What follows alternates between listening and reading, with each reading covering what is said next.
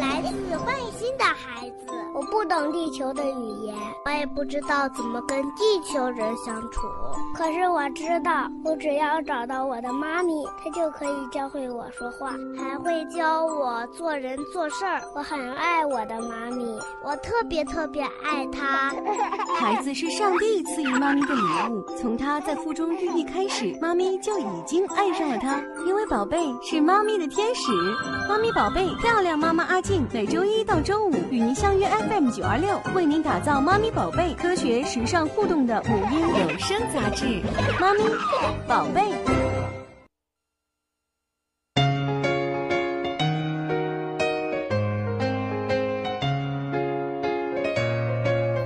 嗨，各位大家好，这里是 FM 九二六，正在为您直播的节目《妈咪宝贝》，我是果皮妈阿静。在喂养宝宝的过程当中呢，由于缺乏经验，或者是受到固有观念的影响，一不小心就陷入了喂养误区。那么为此呢，我们今天特意有请到青岛开发区第一人民医院儿科的王飞医生，跟大家聊聊关于宝宝一岁之内家长最容易犯的七个喂养错误。另外，如果说你有一些新生儿的一些问题，或者是宝宝的一些喂养，或者说健康方面的问题，都可以随时参与到节目当中。八六八九幺五幺五，八六八九幺六幺六，微信是 QDFM 九二六，QDFM 九二六。当然，一定要记好我们的 QQ 群哦，号码是二九六八六九二九六八六九。我是袁成晓，我是刘依林，我是孙玉浩，我叫丫丫，我喜欢 FM 九二六，我超级爱妈咪宝贝，我爱妈咪宝贝，快乐伴我成长，欢迎小朋友们都来收听吧耶！我爱妈咪宝贝，祝妈咪宝贝茁壮成长，我爱妈咪宝贝，我爱妈咪宝贝。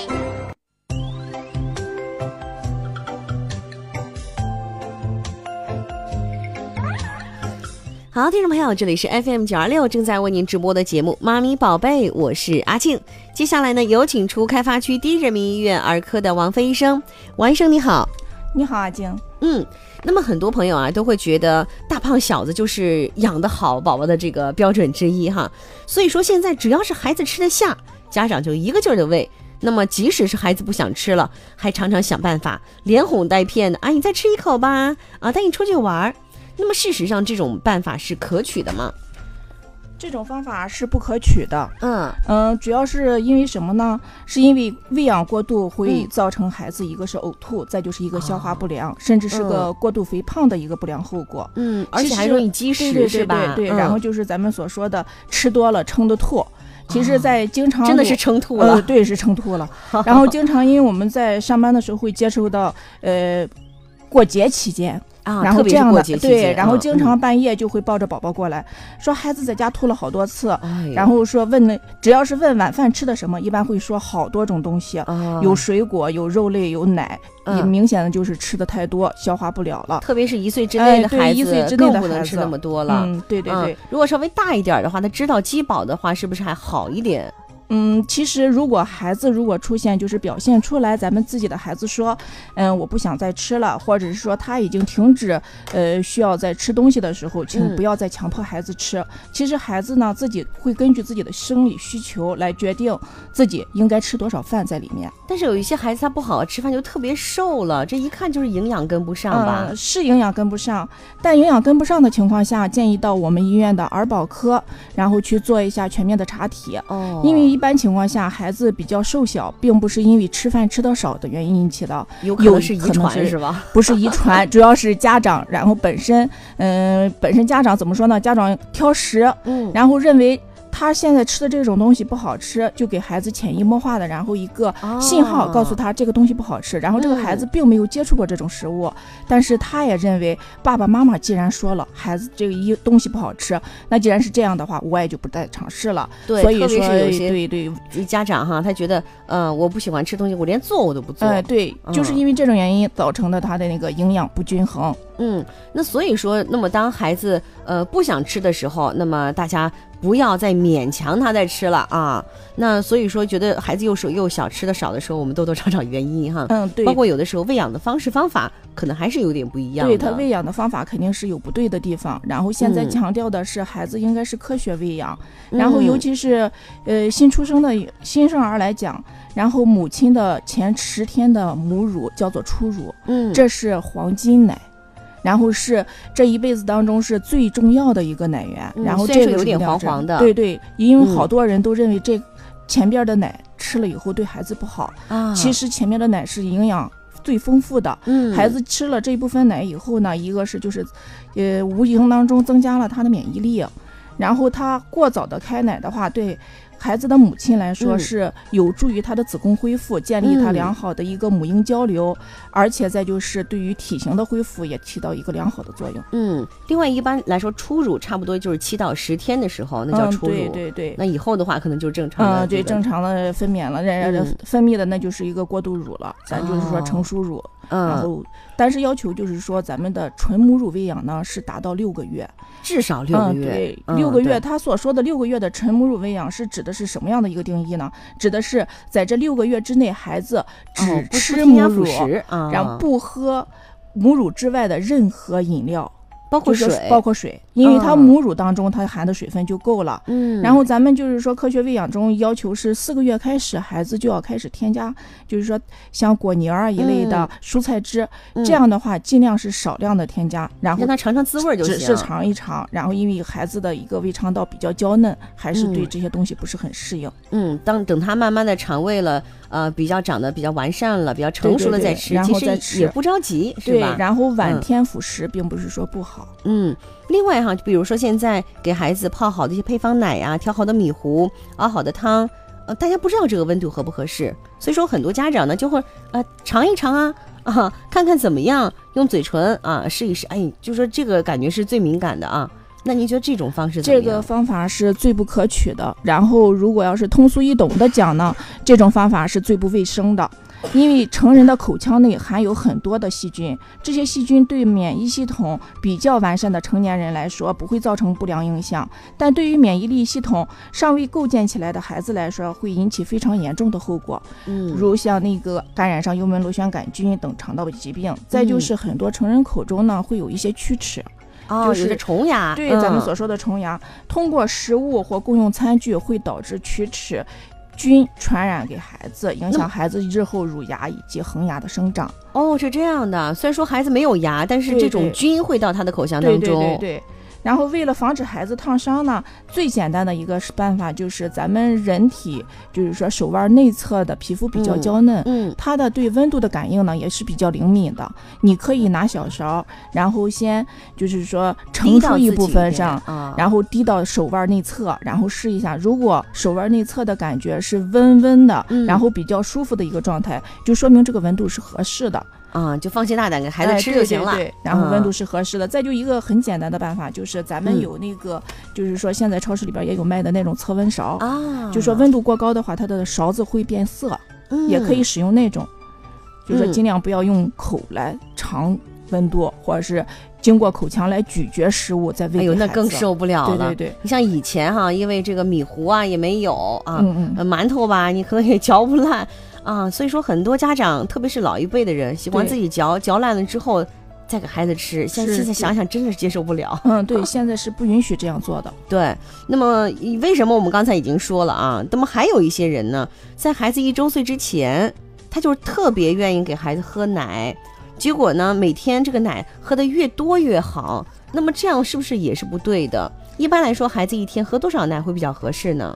嗯，是这样的，孩子一周岁以前呢，奶仍然是孩子的主要营养来源，但添加辅食以后，嗯一定要注意控制奶量，一天的奶量一般不要超过一千毫升。啊，奶摄入过多的话，因为它的胃容量被占据，嗯对辅食的接受呢能力就相对弱。嗯然后就是说，咱们换食的时候，就进去就是咱们说临断奶时候要需要换辅食，嗯然后这样的话，孩子可能不会接受，然后接受了以后，他的适应能力差，也会导致一个腹泻的发生。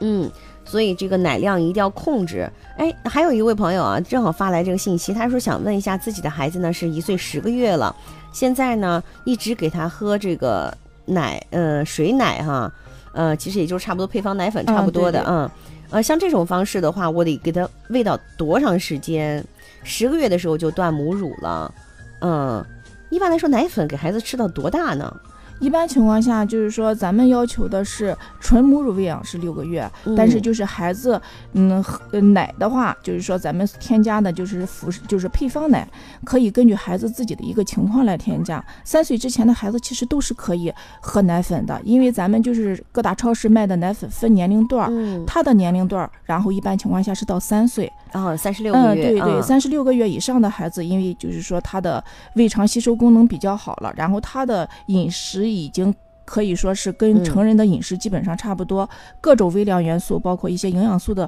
摄入，嗯然后就基本稳定比了较。均衡了也。嗯，对，这个嗯时候的时候可以考虑把奶停掉，因为这个时嗯候的乳牙一般出齐了。如嗯果要是说晚上仍然还要再给他加奶的话，会引起一个奶瓶曲。奶瓶区，对，哦然后就是因为孩子小的时候在刷牙的情况下，他是不配合的。但是呢，嗯、因为临睡前大家应该是都有这个习惯，需要嗯喜欢喂奶。但是临，睡前喂奶，孩子一般是叼着奶瓶睡着了，嗯家长不再忍心把他叫起来漱口啊，或者是说给他嗯用指套刷牙。但是他这些奶液存积在口腔内，时间长了以后也会导致龋齿的发生。哦，还有正好有一位妈妈，她是想问到哈，孩子现在还是这位朋友啊，她说现在孩子呢，呃，每天都刷牙，早晨晚上都刷，但是晚上呢，还真是呃 含着奶瓶睡的，像这种情况也会长龋齿吗？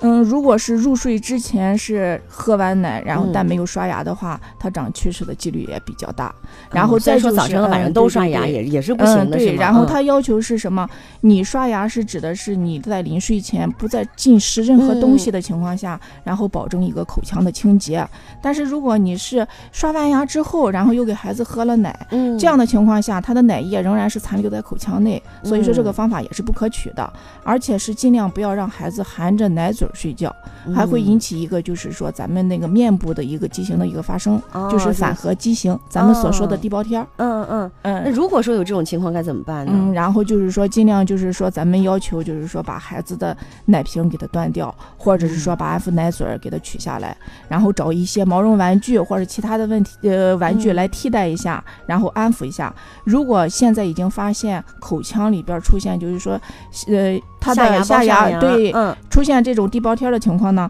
然后尽量的时候，然后到口腔科，我们有口腔科有嗯专门的儿童诊室，嗯，让那边的大夫给你就是说指导一下，一般情况下还会恢复过来的。哦，还这样还能恢复过来、啊嗯，对，对，啊、但愿吧。 我们希望孩子都是健健康康、快快乐乐成长哈。另外还有一个问题哈，就是现在呢，呃，很多家长啊，就是发现孩子，比如说枕秃啊、液体或者是食欲差，就会还怀疑孩子缺乏这个微量元素。于是呢，各种补钙剂啊、补锌的、补铁的一齐上，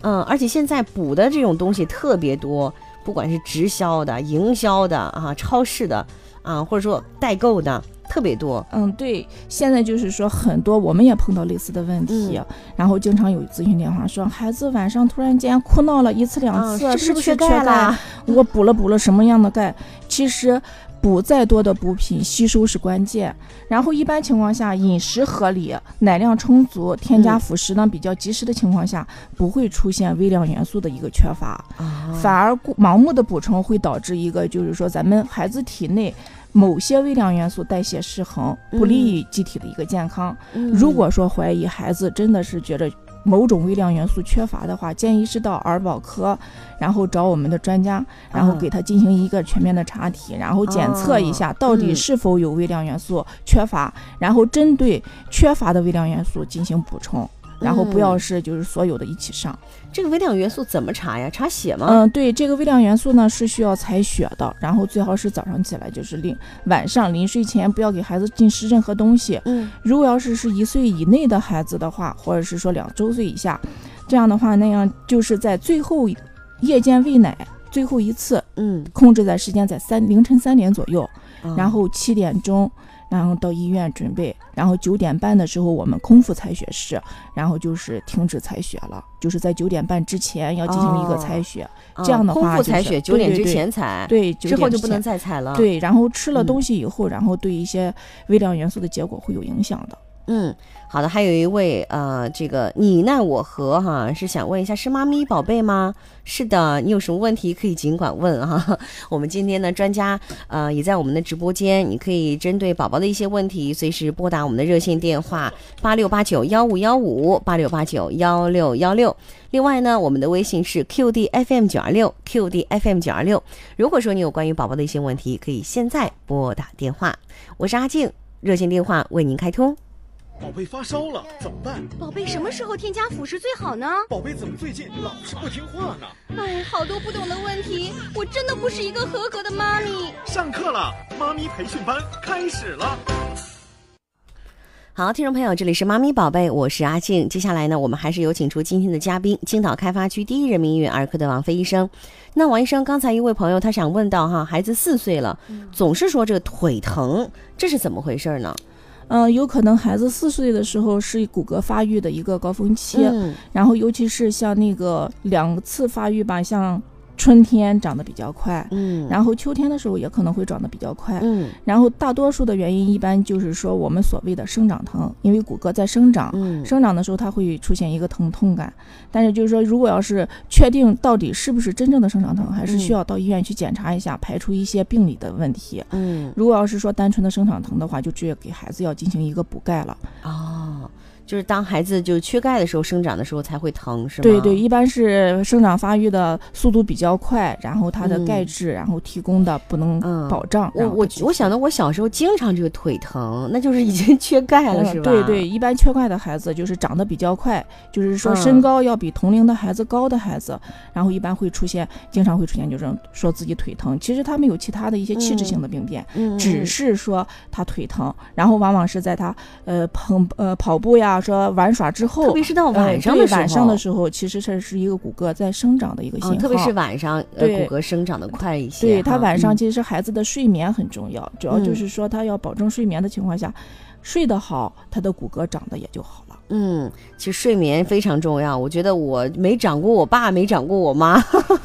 这跟我晚上这个睡觉哈，其实也是有关系的。嗯。对，因为孩嗯子睡眠的过程中生长的，咱们的新陈代谢仍然是在活跃的。嗯然后他呢，然后孩子生长的时候，然后他在睡眠休息的过嗯程中，他的骨骼发育也是在不断的增高的，就是在嗯好生，长。那这位朋友呢，你可以啊、呃直接给孩子补补钙，当然补钙的时候一定要补这个鱼肝油。嗯，啊对。然后 AD 胶原就是咱们所说的益可欣，嗯然后尽量像秋季，然后天高气爽，然后太阳也比较充足的情况下，增加一下孩子的户外锻炼。嗯，然后活动就是说量不要嗯给孩子捂太后，嗯尽量就是在太阳比较好、天气比较暖和的时嗯候，可以让孩子露出自己的小脚丫，然后不要给他戴帽啊子，甚至可以露出小屁股来，然后让太阳给晒一晒。这样的哦这话，样然补后钙对，然后这样补钙效果比较好，不是有人说这个秋天的时候不能露脚吗？还得特意穿上袜子什么的。是这个意思。但是指的是那个脚不能光着脚在冰凉的地上。哦，这然样后的活动，但是像这嗯种咱们坐在家里边儿，阳台上的温度也很高，但是嗯透过窗户就是隔着玻璃晒，效果是很差的。所以说嗯建议大家是到户外去，到外面广场上去，嗯然后坐在那儿，然后本身所有的就是说水泥地啊什么的，经过一天的日晒，然后热乎乎的时候，可以让孩子脱下鞋子来，然后晒晒自己的小脚丫。好，还有一位呢是对方正在输入啊，他说：“静姐专家你好，我想问一下，女儿三岁了，现在下排牙齿最后有一个大牙一直没长出来，钙也一直补充没断过，是怎么回事儿呢？我们家小孩牙呃长牙的时候就是比较晚一点，它有可能就是也是一个发育的问题，啊嗯就是说孩子有的孩子就是四到六个月的时候是一个孩子新新生儿的一个乳牙的一个出牙期。嗯，但现在三岁了，嗯，，对，三岁的孩子一般口腔里面的牙齿一般基本上长全了，嗯，偶尔会出现一颗两颗偷懒不爱长的，然后也不大要，呃，不是说非常的紧张，嗯，也就是说咱说的意思就是说有可能也是因为缺钙造成的。但是他一直有钙，嗯是不是这个对吸收对，吸方收面？对咱们所说的，你补进去的东西，并不是说补进去就能利用起来，关键是在于吸收。嗯然后再就是说，有可能就是说什么情况下，他所说的最后一颗牙有可能会是六龄齿，哦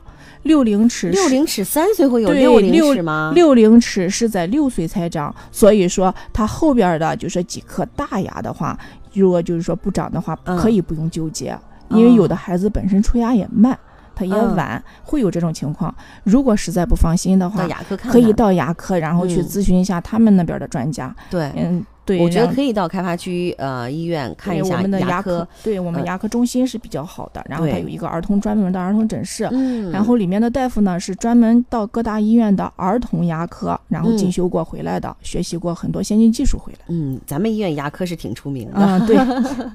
好，另外的话还有一个问题就是这个现在也希望这个孩子更加加愿意接受辅食，愿意用这个奶粉来冲糊糊、穿米糊什么的，这种方式怎么样？啊、用奶粉来冲米糊也不是说不可以，但是就是说，呃，会影响一个孩子对视味觉他本来的一个体验，然后日后清淡的口味儿的培养不呃不大好接受。就这么说行了，我们是用清水来冲调米糊的话，它可以散发出米糊本身的香气，但是如果你添上奶粉的话，就会造成一个它有一个奶香味儿，它就不能接受一个母就是米糊的一个香味儿。所以说，为了就是说让孩子保证一个，第一个是保证口感，然后再就是说，嗯，保证一个就是说添加辅食也比较顺利，尽量不要就是说掩盖它食物原有的味道。这样的话，有的时候会导致一个什么蛋白质含量的超高，对蛋白质吸收不全，会引起一个消化不良的反应。嗯，也不要去用奶粉去冲它哈。嗯，对，然后嗯奶粉很香嘛，本来米糊的味道就是一个很清淡的，对，然后香味儿一旦盖住了的话，以后他在吃米糊的情况下，你如果有一天不用奶粉去配的话，然后他就会拒食，他绝对嗯哦不会吃那以了。后就会越来越挑食了，是对吧？对，挑食的就是这样一步一步出来的。嗯，好，还有一位朋友，刚才那位问到这个孩子腿疼的那位你奈我嗯嗯何，嗯他说啊，呃，可不可以给孩子这个补钙呃有一些好的产品推荐？另外，他说喝葡萄糖酸钙口服液可以吗？我们一般情况下建议补钙的话，使用的是碳酸钙，因为碳碳酸钙酸钙嗯对人体来说吸收比较好，但是它有一个缺点是什么呢？嗯，然后食用碳酸钙以后，孩子有可能会出现便秘。便秘。对，哦然后所以说我们在食用碳酸钙的时候，要在饮食上进行一个调整，多吃吃一火些。龙果呀，对，然水后果啊，对嗯水果要多吃，再就是粗纤维的食物可以多吃一些。我听说这个好像那种蓝瓶的钙呀、什么的，就啊广告做的是很好的那个啊，其实最简单的就是一个嗯碳酸钙，它那嗯个钙的各种结构其实都是一样的，但是就是经过研究来说呢，是碳酸钙的吸收要比其他钙质的吸收一个好一些，但是嗯就是说碳酸钙的一个口味儿不好，啊它因为是一种大白的药片儿，啊然后咀嚼起来吧，就给人感觉像是一种生石灰粉的味哎道。呦，那很孩子多能的孩吃子吗不我爱觉得好吃难啊。嗯对嗯所以说，大家都选择就是说水果味儿的呀，然后嗯其他嗯嗯就是嗯说有一些带一些比较口感比较好的一些钙，其实也可以的。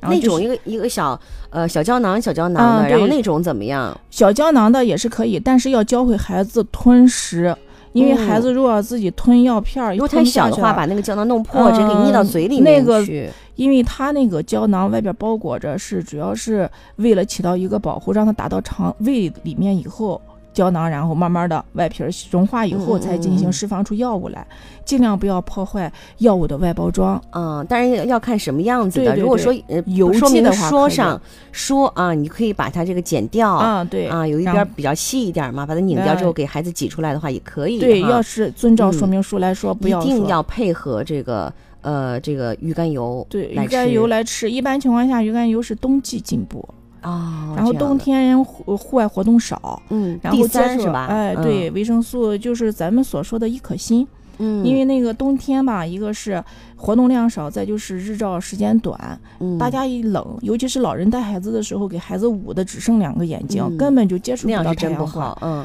然后这样的话，嗯我们基本还上有一个情况东下西啊，都，就是呃，好像叫什么时光，呃，有一个是钙镁锌，有点像酸奶那个东西，啊有没有这接个触过？我们这个不太清楚，因为嗯我们用的基本上都是一些药物类的。药物类的啊，对，像这种营养品的这一类的，然后嗯就是说很少接触到，好，那我我推荐给你吧，你搜索一下是叫什么时光，我忘了哈，呃，好像是美国的一个品牌吧，呃，这个口感好，嗯、然后效果的话应该还不错。另外还有心如一九八六，他说：“你好，我孩子三周岁了，经常感冒。幼儿园一有小朋友感冒，我女儿肯定会被传染。那怎么样去增加孩子自身的免疫力呢？